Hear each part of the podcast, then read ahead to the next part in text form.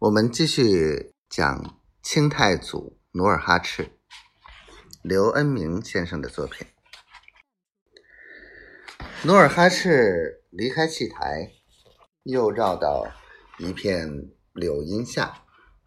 这时，柳荫里摆地摊的卖唱艺人正咿呀唱着，招来了一伙伙听唱的男人、女人、老人、小孩儿。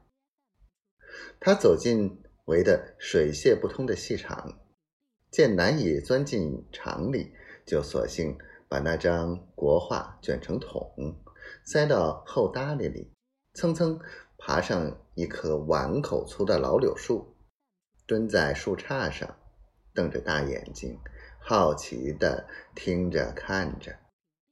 他仔细打量着那卖唱的，才发现是一男一女。那男的是个长须老头，头盘发结，是穿身绛紫色的明服长袍，坐在一条方凳上，闭目弹着三弦儿。那女的是个十四五岁的小姑娘，长得眉清目秀，大方自若。她一边敲着八角鼓，一边唱着，声似银铃。如泣如诉，婉转动听。努尔哈赤细听了几句唱词儿，方听唱出是赵氏孤儿。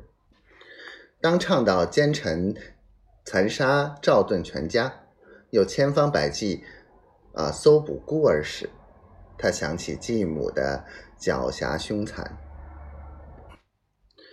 当唱到赵家门客程婴定计救出赵武。并由程婴抚育时，他想起家里对他很好的阿哈和清早相遇的卖烧饼的老人，更惦记着疼爱他的爷爷。句句唱词都勾起了种种联想，使他激动的落下泪来。